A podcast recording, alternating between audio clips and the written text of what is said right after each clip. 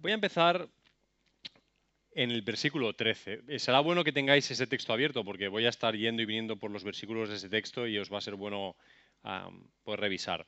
En el versículo 13 hay tres pares que, el Señor asocia o no asocia y que, ahí empieza la reflexión un poquito. Em, por un lado, alimentos y estómago. ¿no? Hay una relación alimentos-estómago.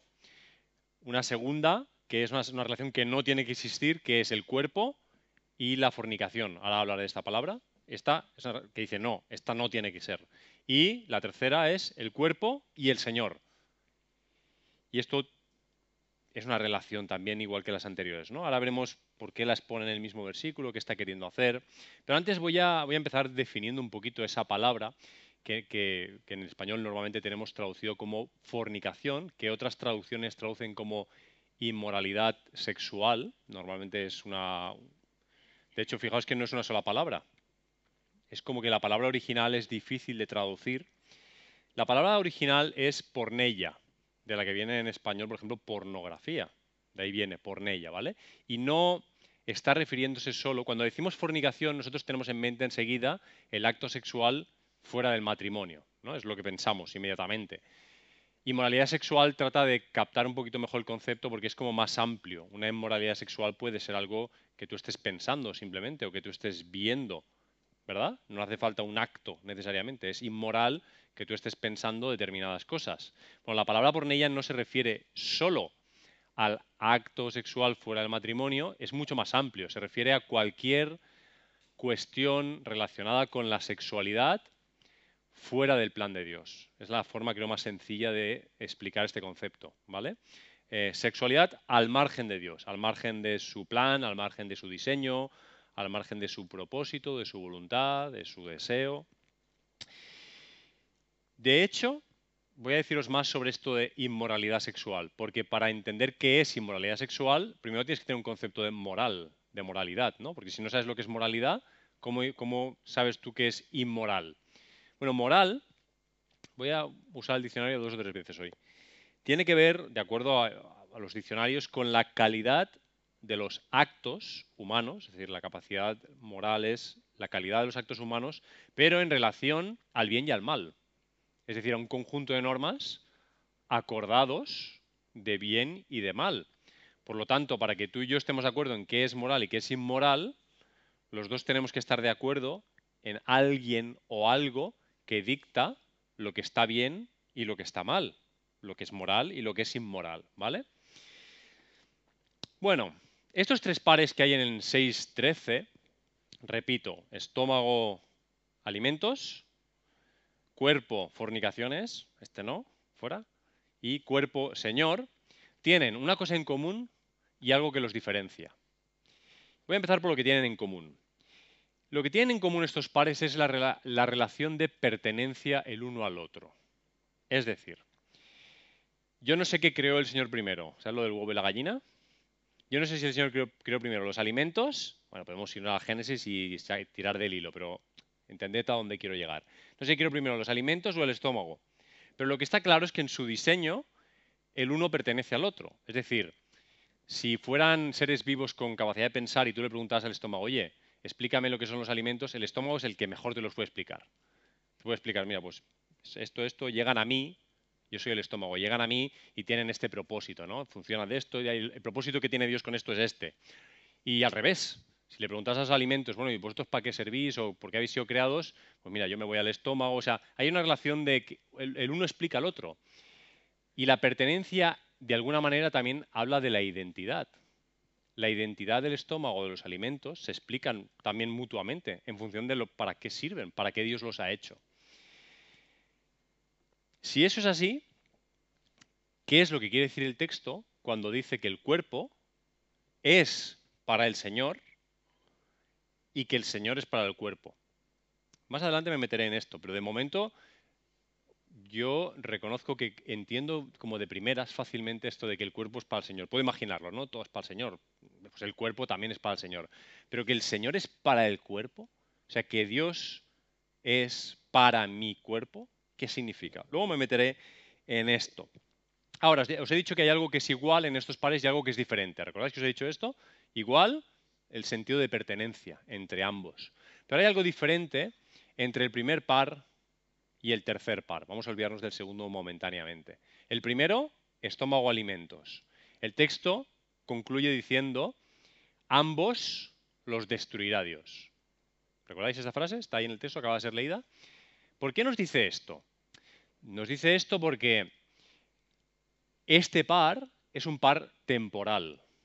Lo que te está informando el texto es, el estómago no es eterno, los alimentos no son externos, su uso, el proyecto de Dios creándolos es temporal.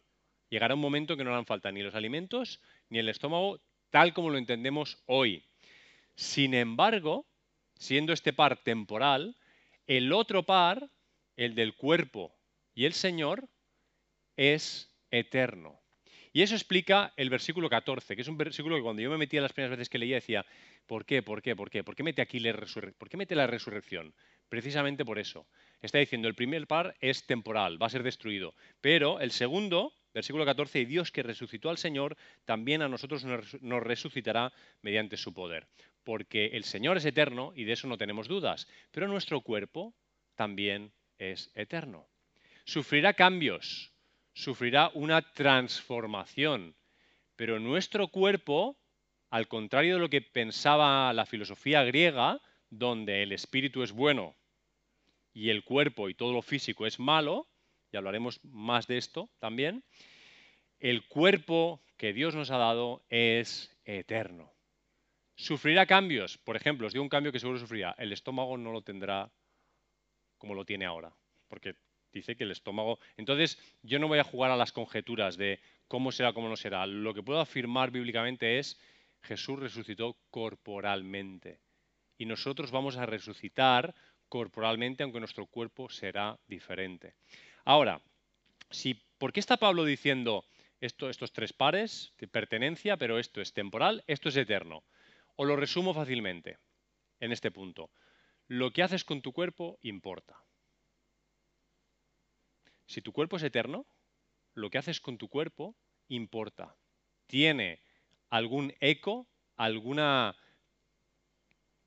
proyección en la eternidad. Lo que haces con tu cuerpo. Vamos a ir matizando ese tema.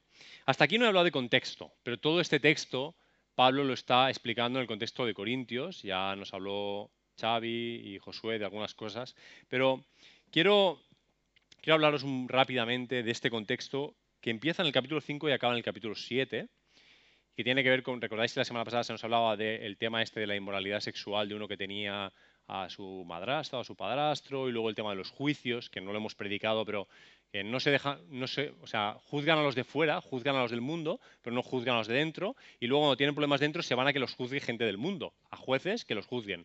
Ni siquiera tienen la madurez de decir, bueno, un hermano maduro que trate estos problemas entre nosotros. ¿no? Toda esa historia está ahí, y entonces la, situación en Corinto era que el, cuerpo no estaba considerado de forma eterna no estaba considerado como algo que trascendía, sino tenían esta idea muy de Hollywood también de que cuando morimos el cuerpo se queda ahí y el, alma, el espíritu flota, así como en las películas, ¿no? como en Ghost, se va ahí tal, y nuestro cuerpo queda ahí y no vale para nada y ya no hay nada que hacer con el cuerpo, entonces el cuerpo se va a quedar aquí. Como se va a quedar aquí y no es bueno, esa es la, toda la filosofía que hay detrás, había dos, la cosa se estaba extremando hacia dos cosas. Primera de las dos opciones, el ascetismo. ¿Qué significa eso? Significa alejarse o renunciar a todo lo físico. Por ejemplo, ¿qué, hacen determinadas personas que se van a un monte a vivir? ¿no? Se alejan del mundo, se alejan de todo, lo, de todo lo malo, de todo lo físico, se encierran en algún sitio y tampoco le dan ningún tipo de placer al cuerpo. ¿no? Mm, que no, no, comer nada que valga la pena, no tener ningún tipo de sexualidad, todo este rollo de cómo evitar el cuerpo. Esto que vemos todavía hoy día de forma constante cuando hay personas que hacen penitencias. En nuestra cultura católica, las penitencias, ¿qué son? Pues yo a lo mejor me pongo de rodillas y tengo que ir de rodillas hasta no sé qué virgen, hasta no sé qué qué. Y el punto es, yo castigo mi cuerpo, lo maltrato para, como forma de devoción a, ¿no? a través de castigar mi cuerpo, ¿no? maltratar mi cuerpo porque así contengo mi carne. Fijaos lo que va a decir Pablo en Colosenses, porque No sé cómo quitar estas ideas de las mentes de aquellos que aman a Dios y aman la Biblia, porque son terribles. Pablo es contundente con esto. Capítulo 2 de Colosenses, solo voy a leer el versículo 21 y 23 y no tengo tiempo a explicar todo el contexto, pero él dice, a veces estamos atados a preceptos. Colosenses 2, 21 dice, a veces decimos, no uses, no comas, no toques. ¿No suena esto a determinado cristianismo que predicamos a veces? No, no, no toques, no miren, no, no, no, no. Aquí parecía que estaban haciendo un poco lo mismo. Y Pablo va a decir, versículo 23, tales cosas, por favor atiende, tales cosas tienen en verdad cierta reputación de sabiduría en una religión impuesta por uno mismo y una falsa humildad y severo trato del cuerpo. Pero escucha esta frase, no tienen valor alguno, no tienen valor alguno contra los apetitos de la carne. Te puedes ir de rodillas a donde te dé la gana. Vas a seguir teniendo los mismos deseos sexuales, eh, con la comida, tal. El maltrato del cuerpo no va a liberarte de los deseos de la carne. Es una falsa premisa que la Biblia no enseña. Voy a ayunar siete días porque de esa manera ya no voy a tener las tentaciones que tengo con. Eso no es lo que enseña la Biblia. De hecho, el texto dice que a veces eso es una falsa humildad, tratamos severamente el cuerpo como una falsa humildad, una religión impuesta por uno mismo. Eso no es lo que enseña la Biblia. No estoy diciendo que no haya que ayunar por temas. Creo que hay que ayunar por temas. Pero el propósito detrás de ellos. A través de eso, de ese duro trato al cuerpo, no vas a reducir el deseo carnal. No funciona así. No somos máquinas no somos una gasolinera, ¿no? Vengo, le echo esto y entonces consigo lo otro. No somos eso. Ahora, este ascetismo se ve en lo que yo creía que iba a predicar hoy, el capítulo 7. Yo pensaba, cuando hablaba con los predicadores de esta serie, que yo iba a predicar el capítulo 7. Pero he ido descubriendo a medida que estudiaba el texto que el capítulo 7 relata una serie de casos particulares en relación a todos los principios que habla en el capítulo 6 del 12 al 20. Ahí explica como unos principios y luego se va a lo particular. Bueno, pues si estás casado, entonces esto aplica de esta manera a otro. Si eres soltero, esto aplica de esta manera a otro. Para estos casos, esto aplica de esta manera a otro. Al principio del capítulo 7, Pablo, que ha recibido carta de los corintios, le responde. Los corintios le han dicho, bueno, fijaos esta filosofía griega que os digo de lo físico es lo malo. Ellos dicen, bueno es para el hombre no tocar mujer. Este es el principio que ellos tienen en su cabeza. ¿no? Lo, espiritual es bueno, lo físico no es bueno. Pablo les dice, bueno, vosotros decís acerca de las cosas que escribisteis, bueno es para el hombre tocar mujer, pero por causa de las fornicaciones, por causa de las pornellas, que cada uno tenga su esposa, bla, bla, bla, y un montón de cosas que explica ahí. La advertencia en Colosenses es muy clara. No nos engañemos, hermanos, hermanas, no nos engañemos como con religiosidad formas de hacer, de, de automutilar al cuerpo en diferentes formas, creyendo que de esa manera nos vamos a librar de nuestra carnalidad, porque nuestra carnalidad no se aplaca de esa manera. el otro extremo de los corintios, que no era ese ascetismo, era el libertinaje. Claro, si el cuerpo no importa, si mi cuerpo es como el estómago que va a ser destruido, si da igual, porque lo que va a salvarse es mi espíritu, entonces con el cuerpo puedo hacer lo que me dé la gana. ¿Qué pasaba en el mundo griego y sigue pasando hoy? Y la gente a veces dice, ¿cómo? ¿Cómo? ¿De qué estás hablando? Bueno, había, había prostitución sagrada. Habréis visto películas, seguramente, eh, enfocadas en el mundo griego, por ejemplo, como 300, estas películas de guerra de la batalla de las Termópilas, no sé qué, en la que cuando quieren consultar a los dioses, Va el, quien sea a, Delfos a consultar y entonces, ¿qué hacen? Sale una virgen, tiene relaciones sexuales con esa virgen para que en ese éxtasis sexual Dios revele, el Dios que tal, revele lo que sea. Esto no era una excepción de ellos y hay miles de formas truculentas y horrorosas en las que los seres humanos nos convertimos en religiosos y convertimos todo en religioso. Ahora, lo que está diciendo lo que, está, lo que se está planteando aquí es como los corintios estaban creyendo, eh, parte de ello, que, el cuerpo no tenía ningún valor, que era el espíritu lo que importaba, entonces estaban en un extremo o se estaban extremando hacia estas cosas, ¿no? O maltratar el cuerpo pensando que así conseguían algo de Dios, o cualquier cosa es válida porque total, a Dios no le importa mi cuerpo, lo que le importa es mi espíritu. Cuando yo me muera, todo esto se queda aquí, aquí bebamos y comamos, que mañana moriremos y no pasa nada. Esos dos extremos son nocivos, no son bíblicos, no es lo que la Biblia enseña y no ayudan a nada.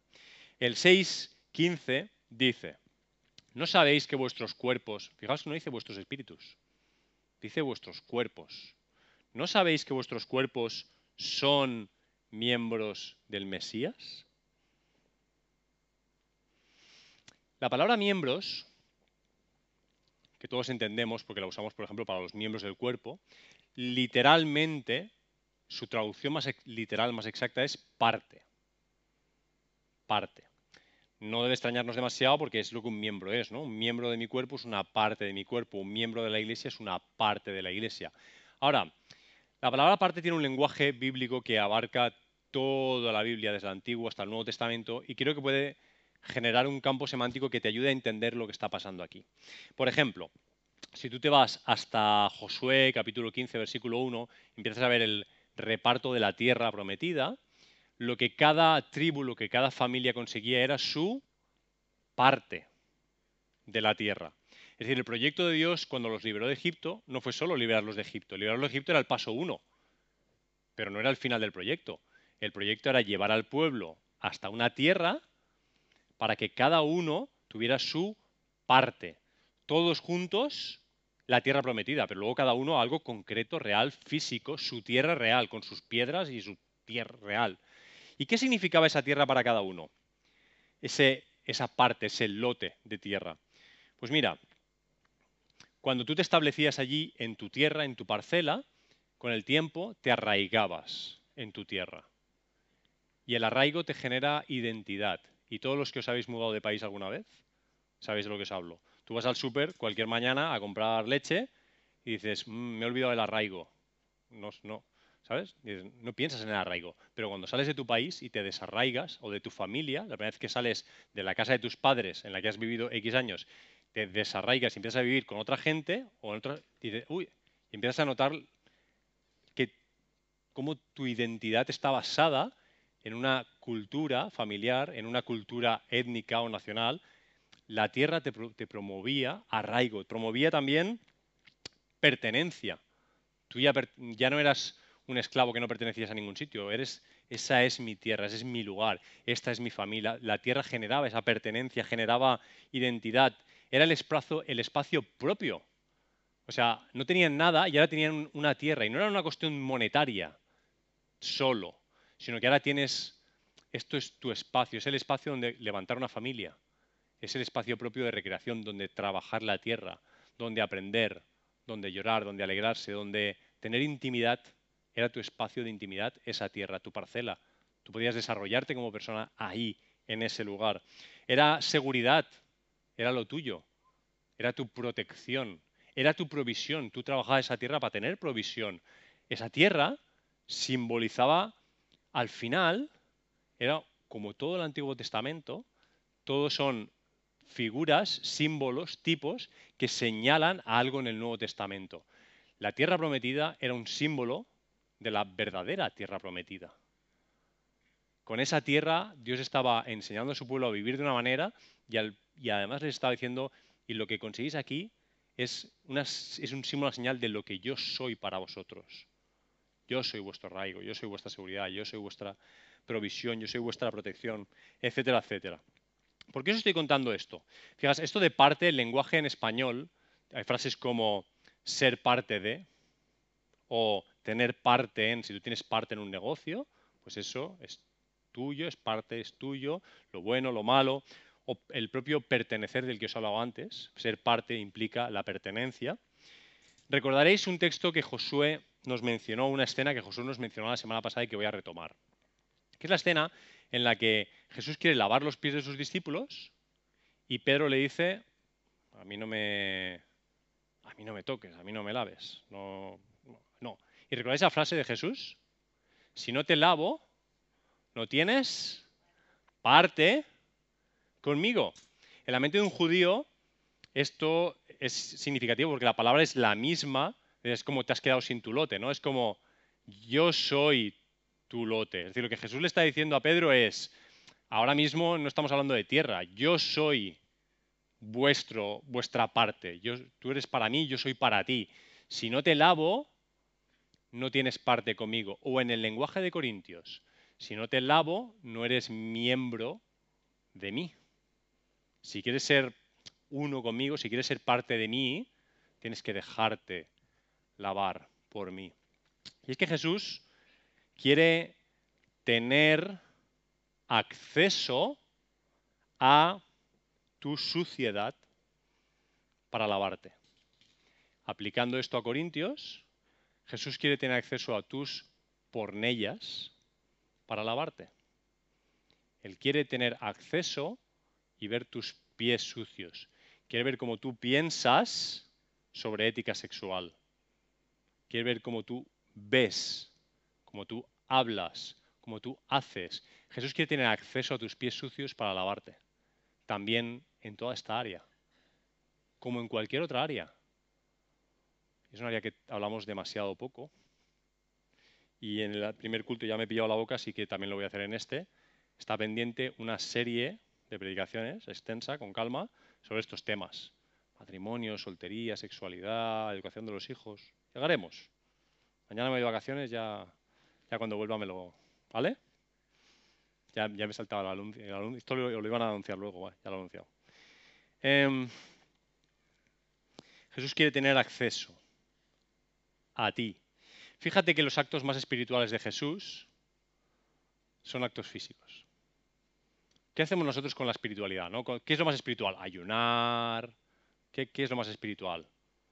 Leer la Biblia, ¿no? Son, a veces como que le queremos dar un... Pero los actos físicos más importantes de Jesús, los actos espirituales más importantes de Jesús, por ejemplo, lavar los pies a sus discípulos, hay algún acto, o sea, fijaos la cercanía que implican y el contacto físico que implican. Jesús no desvincula la espiritualidad de los cuerpos de la realidad física, sino que cuanto más espiritual es, más físico es todo. ¿Cuál es el acto más espiritual de Jesús en su vida? Morir en una cruz. Es su acto más espiritual. Es totalmente físico, total cercanía, total contacto. No hay separación alguna entre el espíritu y el cuerpo. Están unidos, son juntos. Jesús quiere acceso a tu sociedad, quiere cercanía, quiere contacto físico. Jesús quiere intimidad contigo. Intimidad real. Real. Y voy a centrarme en adelante en, en este punto, en la intimidad. Y quiero deciros cuatro cosas sobre la intimidad que para mí fluyen de este texto, surgen de aquí, ¿vale? El primero, la intimidad es unidad. Os voy a leer el versículo 16 y 17. Dice, ¿no sabéis que el que se une con la ramera, una prostituta, eh, es un solo cuerpo con ella? Porque dice, los dos serán una sola carne. Refiere el texto de Génesis, donde se, se, instituye el matrimonio, dice que dejará a su padre y a su madre, se unirá a su mujer, a su marido y serán una sola carne.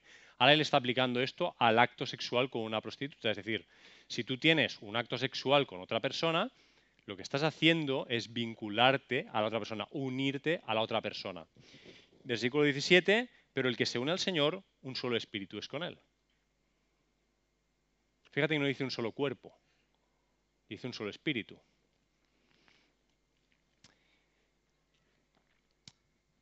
¿Sabes cómo define la Real Academia de Lengua Española? Y esto a mí me ha, me ha volado la cabeza. Que sea la Real Academia de Lengua Española y no un diccionario teológico, ni bíblico ni un comentario de, un autor cristiano.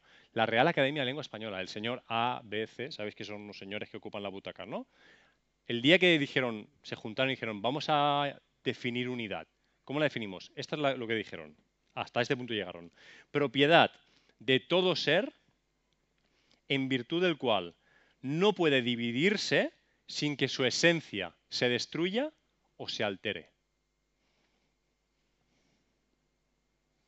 propiedad de todo ser, en virtud de la cual, si ese ser se divide, se está o destruyendo o se está alterando.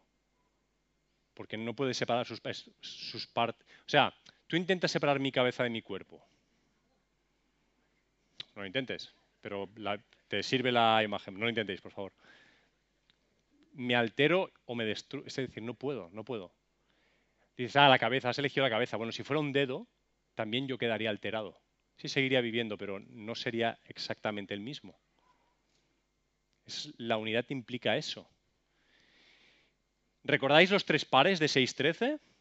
Estómago, alimentos, el cuerpo para las pornellas, fuera, el cuerpo para el Señor. Que os decía, bueno, entiendo lo del cuerpo para el Señor, pero ¿el Señor para el cuerpo? ¿Cómo? ¿Qué, qué significa que Dios es para mi cuerpo? Bueno, pues fijaos el Salmo 16. Voy a leeros el principio del Salmo 16.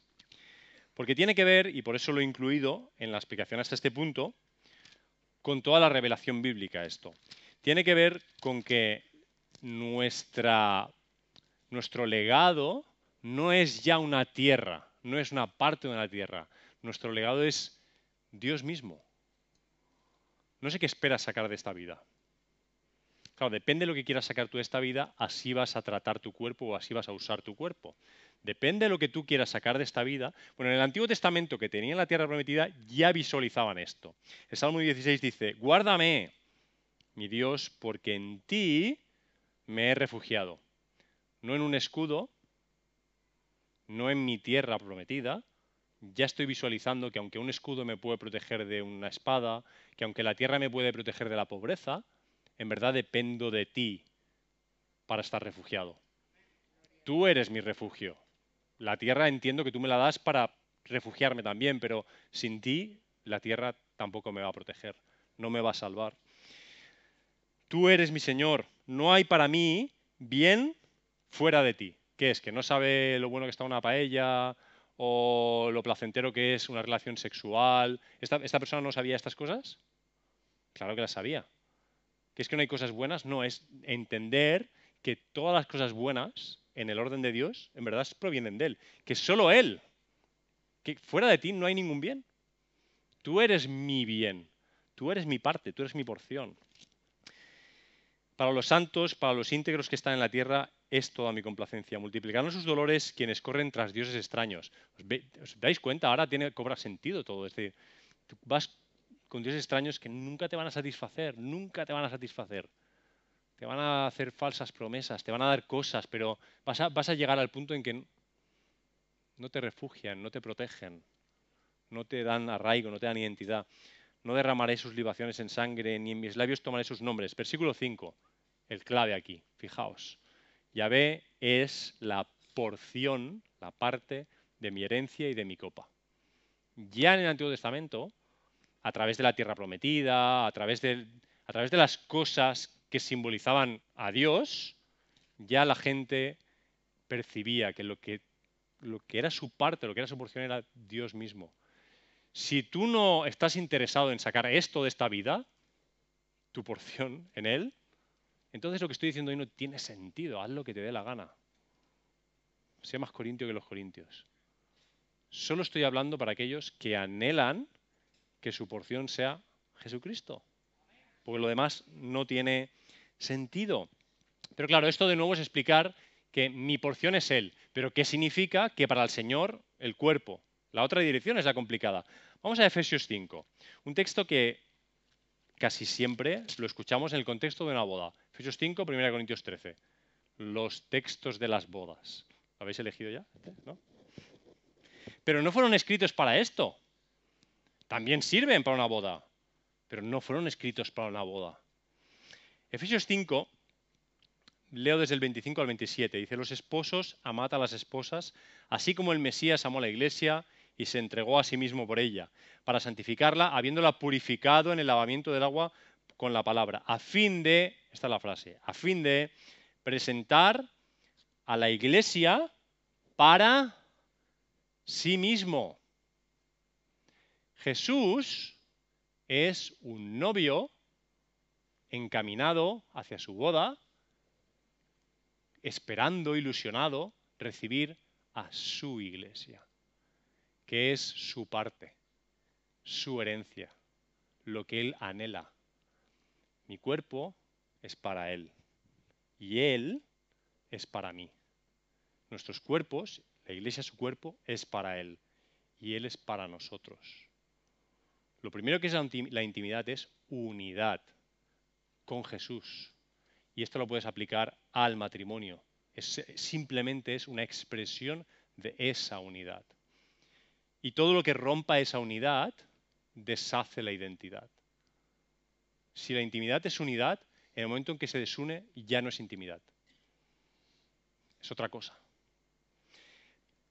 No solo es unidad, también es, segunda cosa, pertenencia. Esta os la he insinuado al principio ya, cuando os he dicho lo del estómago, ya os lo, he anunciado.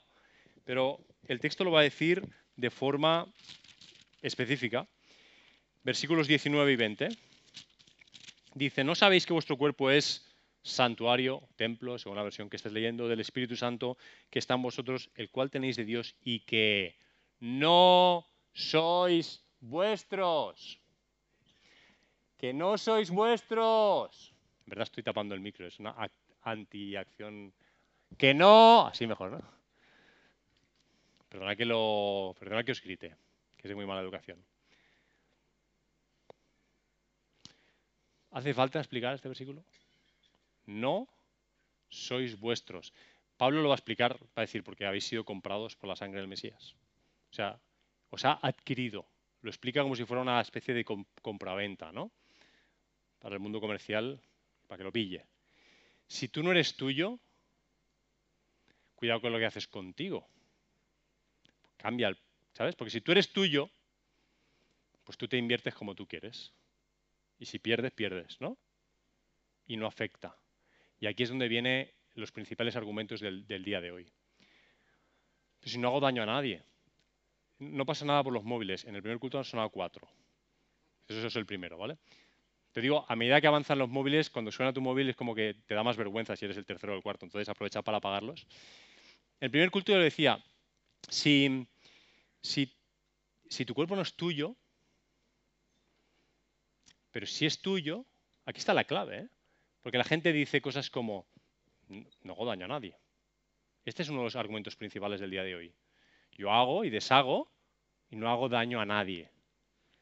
Pero el texto lo que te está diciendo es, en primer lugar, que te estás destruyendo a ti mismo. Es aquí donde te pierdes. Te estás destruyendo a ti mismo, porque tú eres una unidad con Cristo. Y en el momento en que haces, no haces daño a nadie, pero vas haciendo como tú consideras, lo primero que estás haciendo es un daño irreparable a tu propia identidad, a tu propia capacidad de tener intimidad. Porque la sexualidad y la intimidad están completamente vinculadas y de forma inseparable. Esto lo acabaré de desarrollar en los próximos minutos. Tu cuerpo pertenece al Espíritu Santo. El matrimonio es un reflejo, es una... Vais a permitirme esto, es como un teatro, es una performance de la unión entre Cristo y la Iglesia. Es algo establecido por Dios aquí para que el mundo pueda ver esa unión. Y hablar del divorcio solo tiene sentido desde esta perspectiva. El problema del divorcio no es dos personas peleándose, maltratándose. Sí, pero va, mucho más allá. Es si, si estamos en Cristo, si le pertenecemos a Él o no mucho que hablar sobre ese tema, pero os lo digo esto para la serie, para la serie de, ¿vale? Cuando hablemos de esta, un día le damos al divorcio con calma. Muchos temas que hablar aquí. Pablo va a presentar en Romanos los miembros, el cuerpo, como siervos de la justicia. Presentad vuestros cuerpos como siervos de la justicia. ¿Qué significa esto? Os lo traduzco de alguna manera como más tangible. Haz con tu cuerpo lo que sirva a la justicia en este mundo. Y no hagas con tu cuerpo aquello que, no, que sirva a la injusticia en este mundo. Aquí no se trata de lo que haces o de lo que dejas de hacer, se trata de todo. Cada cosa que haces y cada cosa que no haces. Solemos penalizar mucho en el mundo de la, de la inmoralidad sexual los actos inmorales, pero no penalizamos de la misma manera los actos que o sea, deberíamos estar haciendo determinadas cosas y no las hacemos. Y es exactamente igual de malo. Exactamente igual. Solemos ser muy, no, ha hecho, eh, fulanito ha hecho esto, menganito ha hecho lo otro. Pero tú no estás haciendo lo que deberías estar haciendo. Tu cuerpo es del Señor. Si también lo retienes para ti para no hacer lo que tienes que hacer, estás en las mismas. ¿Estáis entendiendo? Bueno, me iré explicando más. Sé que la, de hoy es un poco filosófica en algunos puntos, pero creo que es importante esto. Os he dicho que la, la intimidad es unidad, que la intimidad es pertenencia. La tercera cosa, la intimidad es exclusividad. Exclusividad. Entonces tú vas al Antiguo Testamento y encuentras a Dios como el Dios celoso de su pueblo. porque quiere exclusividad. Hay un pacto entre Dios y su pueblo. Yo soy vuestro Dios y vosotros sois mi pueblo. ¿Cuál es el primer mandamiento del decálogo? El primero. Habéis dicho lo mismo que en otro culto. Alguien, es lo que he oído. ¿Habéis dicho amar a Dios? No. Eso no es el primer mandamiento del decálogo. El primer mandamiento del decálogo empieza con una autoidentificación. Yo soy el Dios que os sacó de, Israel, iba a decir, de Egipto, y no tendréis otros dioses o dioses ajenos a mí. Porque, ¿sabéis por qué? Porque es imposible tener intimidad con ningún otro Dios. Es imposible. No son reales, no son personales. No van a satisfaceros porque no son nada. Es lo que, lo que describe el Antiguo Testamento. Montones de momentos en los que hasta se ríen. Habla, venga a ver, tu Dios cómo habla. Debe estar dormido. Tu madero y tu piedra, ¿por qué no te ayudan, no? Es que... ¿Y la Shema, la oración más importante del pueblo de Israel? ¿Qué dice? Está en Deuteronomio capítulo 6, versículos 4 y 5. Oye Israel, tu Dios. Porque la intimidad no solo es unidad, no solo es pertenencia, es exclusividad. Te voy a explicar de una manera que lo vas a entender muy fácil. El matrimonio para esto será muy útil. ¿Qué puedo hacer yo con otra mujer que no sea mi mujer? Fíjate que el lenguaje es mi. Es un posesivo que expresa pertenencia, ¿no? No es en el mal sentido de mía, en plan Gollum, sino nos hemos elegido, ella es mi mujer, yo soy su marido. Es un pacto, es una unidad es pertenencia, exclusividad. ¿Qué puedo hacer yo con una mujer? Puedo hacer todo lo que yo quiera con cualquier mujer, menos una cosa. Ya todos habéis pensado lo que habéis pensado. Lo que no puedo hacer es tener intimidad. Eso es lo que no puedo hacer con otra mujer. Puedo jugar al al ping-pong, a lo mejor puedo comer con ella, a lo mejor puedo dar un paseo con ella. Pero el momento que cruzo la línea, es el momento en que empieza a construir una intimidad que solo pertenece al matrimonio. Eso no es solo tener relaciones sexuales. Eso puede ser una conversación indebida. Puede ser una manera de mirar indebida. Puede ser una manera de pensar indebida. Esa es la línea. Nos, gustaría que, nos gusta que sea más rígida, ¿no? La queremos en rojo y, así de gorda, que se vea claramente, que sea... Pero no, no, en verdad tú, tienes que saber si estás cruzando la línea o no la estás cruzando. Porque es exclusividad. El capítulo 7 que os digo que eh, pinta el, campo práctico en el matrimonio, en la soltería, todo el capítulo 7, en el versículo 39 dice, la mujer casada está ligada mientras vive a su marido. Al revés es lo mismo. Si el marido muere, es libre para casarse con quien quiera, con tal que sea el Señor. Con tal que sea el Señor. Matrimonios mixtos cristiano-cristianos, para la serie, ¿vale? Muchas, estamos dejando muchas cosas, ¿eh? Estamos dejando muchas cosas, ¿eh? para la serie, pero bueno, llegará, llegará. Nos meteremos a ello. Hay que hablar de las cosas. No, no hay que hablar de los temas. Hay que hablar. Está. El Señor quiere que hablemos de las cosas. Por favor, mujeres, maridos, os pertenecéis uno a otro, es una cuestión de exclusividad. Mientras estéis vivos los dos, os pertenecéis. Por favor, que nadie me planifique ningún asesinato. ¿Vale? el seguro, seguro de vida, tal. Muchas películas basura ¿eh? que vemos. No se nos meten en la cabeza más tonterías. Hay miradas cómplices ahí. No me mates, cariño.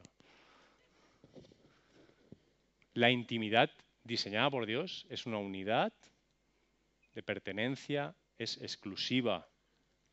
Y por eso, por eso que os decía de puedo hacer con cualquier mujer lo que yo quiera, menos tener intimidad. Por eso es que creo que el texto empieza como empieza, diciendo en el versículo 12, el texto que estamos leyendo hoy. Pues, aquí. Todas las cosas me son lícitas, pero no todas convienen. Porque ¿dónde trazas la línea? A lo mejor yo no tengo que comer con una mujer a solas. A lo mejor no. A lo mejor para otro hombre no importa. A lo mejor yo no puedo. ¿Entendéis esto o no? Que nos gusta mucho, tú estás haciendo... No, a lo mejor tú comes con una mujer a solas y no pasa nada. A lo mejor yo como una mujer a solas y mi cabeza me traiciona y estoy ahí pensando tonterías y tal, y yo debo conocerme y decir, no me tengo que meter en esta situación. Ya está, no lo hago. ¿Quién puede regular eso? ¿Quién puede censurar al otro?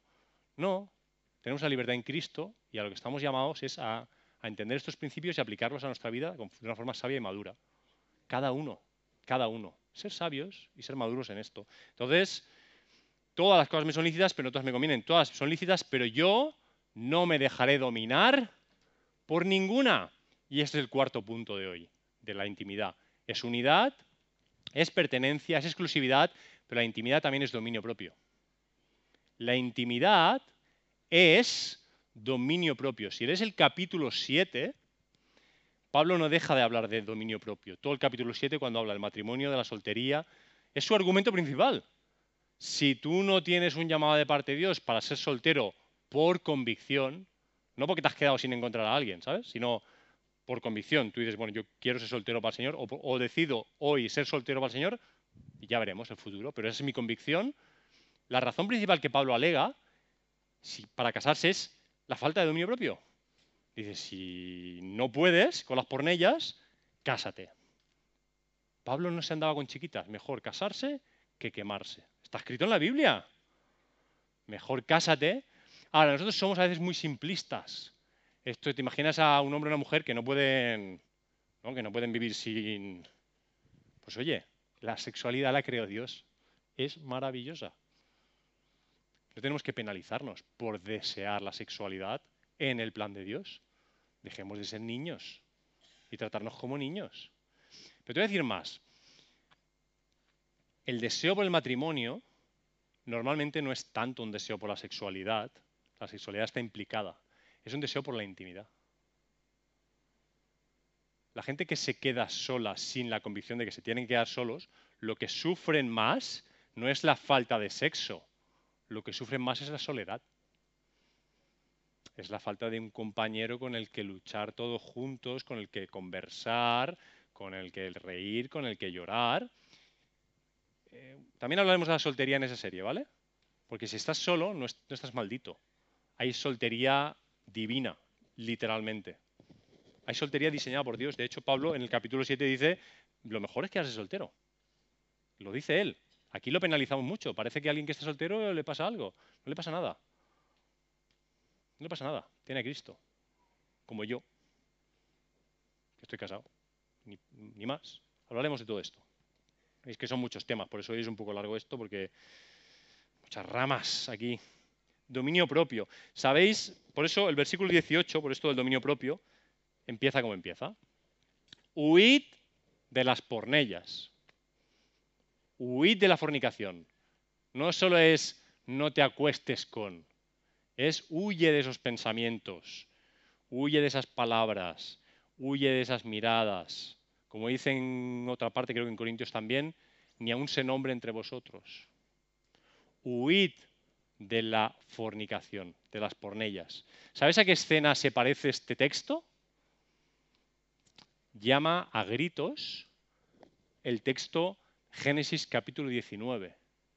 Lot en Sodoma, Gomorra, va a ser destruida por las pornellas. Y los verbos que vemos cuando el ángel le habla son los tres siguientes. Le dice, sal fuera de la ciudad, huye hasta el monte y no te detengas. Literalmente le dice, huye por tu vida. Claro, en ese momento la imagen es clara. O huyes por tu vida o mueres por, el fuego, ¿no? Pero todo el lenguaje bíblico del dominio propio, esto no sé cómo enfatizarlo, porque me pone los nervios. todo el lenguaje bíblico del dominio propio es el lenguaje de resistencia. Resistid al diablo. No dice pelead contra él, atacadle. No dice resistir. ¿Qué es resistir? Estar en tu sitio, firme, y resistir las asechanzas, no moverte de tu lugar. No dice conquistemos el territorio del diablo, dice resistid al diablo. O dice no le deis lugar al diablo. Estás en tu lugar. Esto es la tierra prometida. Donde tú estás es un lugar santo. No le des tu lugar al diablo. No se lo des. No dice conquista a los demonios de la ciudad de Palma. No dice eso. Dice no le deis lugar al diablo. Eso es lo que dice. El lenguaje del dominio propio en la Biblia es un, es un, lenguaje de resistencia, de fortaleza. Somos como un pilar que no se mueve porque las olas lo golpeen. Vienen y nos golpean, pero nosotros estamos en nuestro lugar. No jugamos a la guerra. Estamos en nuestro sitio con el fruto del dominio propio, que es un fruto del Espíritu Santo. No es algo que podamos crear nosotros así, como si fuera un juego de cartas.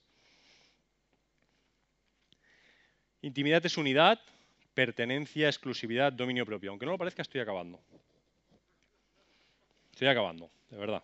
En los próximos 30 minutos. Ah, El versículo que ha sido más molesto para mí en esta predicación, el más molesto, la frase que ha sido más molesta, que digo, esto he estado luchando con ella y creo que seguiré luchando, es esta que está en el versículo 18. Dice, huid de la fornicación. Dice, todo pecado que el hombre cometa está fuera del cuerpo. Pero el que fornica contra su propio cuerpo fornica. Yo pensaba, un momento, ¿qué está queriendo decir Pablo? Porque si yo miento, mi pecado no está fuera del cuerpo. La mentira genera cosas aquí dentro, ¿eh? Genera, está, está científicamente demostrado, genera sinapsis, tal, caminos ¿eh? patrones en mi cerebro para seguir mintiendo porque veo lo que genera, bla, bla, bla. Eso también está dentro de mi cuerpo. ¿Qué está queriendo decir Pablo con esto? Creo que tiene que ver con todo lo que os estoy explicando. Que lo que está diciendo es, estos pecados, todos los pecados relacionados con las cuestiones de ética sexual, golpean el interior del ser humano de una manera que ningún otro pecado lo hace. A ver, no mezclemos no estamos hablando de niveles de pecado, vamos a ser maduros. No es este pecado es peor que el resto de pecados. Lo que está diciendo Pablo es que las consecuencias de estos pecados son distintas, las implicaciones son diferentes. ¿Por qué? Porque hemos sido diseñados para tener intimidad con Dios.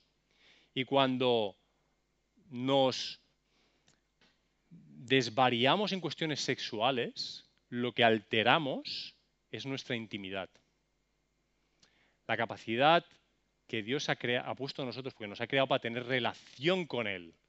Es una cuestión de intimidad. Se rompe, se resquebraja con todos los pecados relacionados con el cuerpo. ¿Entiendes lo que quiero decir?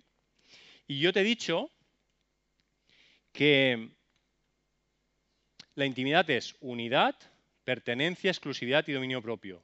Pero estudiando el texto he empezado a pensar que la unidad entre el cuerpo y el espíritu, no el Espíritu Santo, sino el cuerpo y el espíritu. Sabéis que estamos conformados, unos dicen que por dos y otros dicen que por tres. Espíritu, cuerpo o espíritu, alma, cuerpo. No me meto ahí. Pero lo que genera, el, vamos a decir, el pegamento, la relación entre mi cuerpo y mi espíritu, es exactamente igual que la intimidad. Es decir, la relación entre mi cuerpo y mi espíritu es unidad. Mi cuerpo y mi espíritu son una sola cosa indivisible. Como dice la Real Academia, si intento dividirlas, lo altero o me destruyo.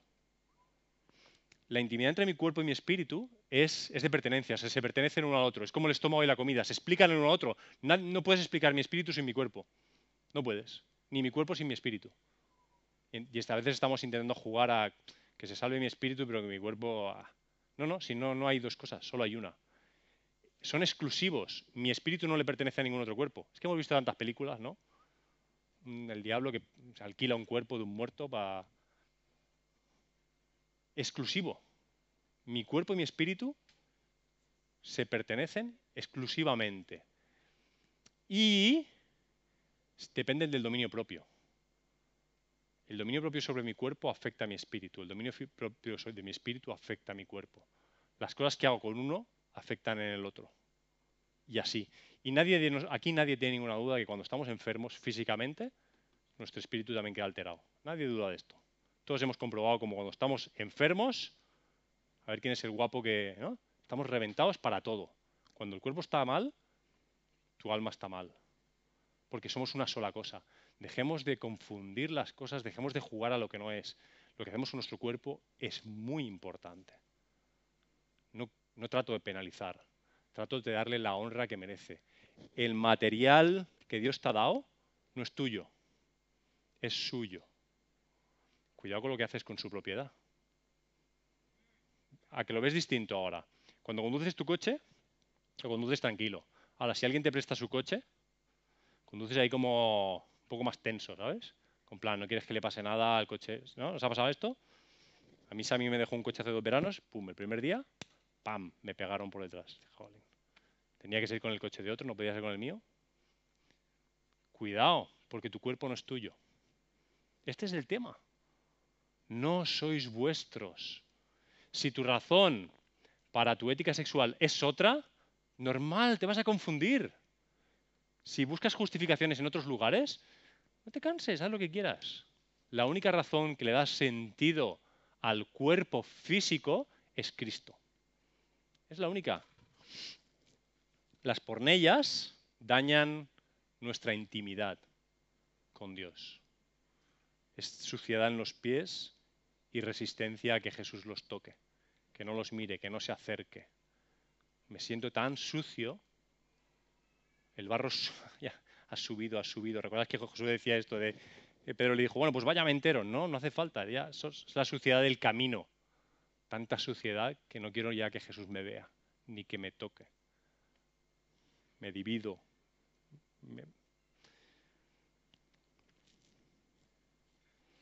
Y por eso el capítulo 7 está lleno de indicaciones prácticas para la vida sexual en el matrimonio, si eres soltero, y para la intimidad. Y concluyo recordándoos algo que ya he insinuado en el mensaje varias veces, pero lo quiero, como que lo quiero relatar, lo, quiero explicar. Tu parte ya no es la tierra prometida. Tu parte es Jesús. Y esto, es, esto que te voy a decir ahora es el fundamento de que vivas una vida con tu cuerpo digna de Dios. Jesús es tu arraigo, tu arraigo no es ser español, ni ser de Consell, ni ser de, yo que sé, de Dinamarca, lo que sea. Tu arraigo es Cristo. Es donde están echadas tus raíces. Es lo que te da identidad. Tu identidad es Cristo. Colosenses 3.3. Tu identidad está escondida en Cristo. No vas a encontrarla en otro lugar. Perteneces a Cristo. El texto dice, sois del Espíritu Santo, sois templo del Espíritu Santo, sois la casa del Espíritu Santo. cómo limpias la casa cuando viene alguien de visita? mejor que cuando vives el resto de los días. Pues el que viene de visita es el Espíritu Santo, pero todos los días. ¿Cómo vas a tener la casa? ¿Qué quieres hacer con esa casa? Si es el lugar donde él ha querido vivir. Quiere vivir en intimidad contigo, en tu casa, o sea, en ti. ¿No te das cuenta que su voluntad es la intimidad contigo? Él es tu seguridad. También para la, para la sexualidad también. Para tu frustración sexual, él es tu seguridad. No, no, va a solucionártela a nadie. Ninguna práctica, ninguna despráctica. Es Cristo mismo. Tu protección no es un escudo, ni es la cuenta al banco, ni es la medicina privada. Tu protección es Cristo. La garantía que tienes para esta vida es Cristo. Lo que sacarás de esta vida, si tú quieres, es Cristo. No vas a sacar nada más. Tu herencia es Cristo. Tu legado, lo, único que puedes legar es Cristo. No son propiedades, no es patrimonio. Tu provisión es Cristo. No es el salario a final de mes. Eso solo es como en el Antiguo Testamento, como una imagen de cómo te cuida. El fruto de la vida es Cristo. La vida es Cristo. Si intentas sacar otra cosa, pues normal, vivirás otro tipo de ética sexual, porque tu moral no estará sujeta al que define lo que es el bien y lo que es el mal. Vamos a orar. Me gustaría, igual que ha hecho Melanie al principio, dar espacio a que podáis orar uno, dos, tres de vosotros, según el Señor os guíe. yo estoy hecho de la misma carne que vosotros. Bueno, entiendo mejor a los hombres que a las mujeres, también os lo confieso. Tengo más experiencia como hombre que como mujer. Pero sé que las mujeres estáis hechas de la misma carne que nosotros, de la misma. Carne de mi carne, hueso de mis huesos, ¿no? Dijo Adán cuando la vio. Entonces, vamos a ser honestos. Nos ponemos delante del Señor, oremos.